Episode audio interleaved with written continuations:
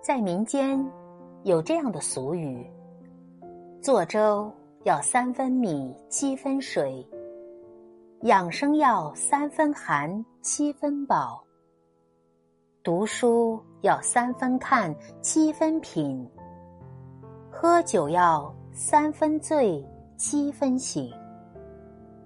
所谓的三七定律适用于大部分事物。引申到关系、感情之中也是如此。在我看来，最舒服的关系，无非是三分明讲，七分默契；三分沟通，七分包容；三分欢喜，七分珍惜。揽一份诗意，留一份淡定，方能在纷杂世界中。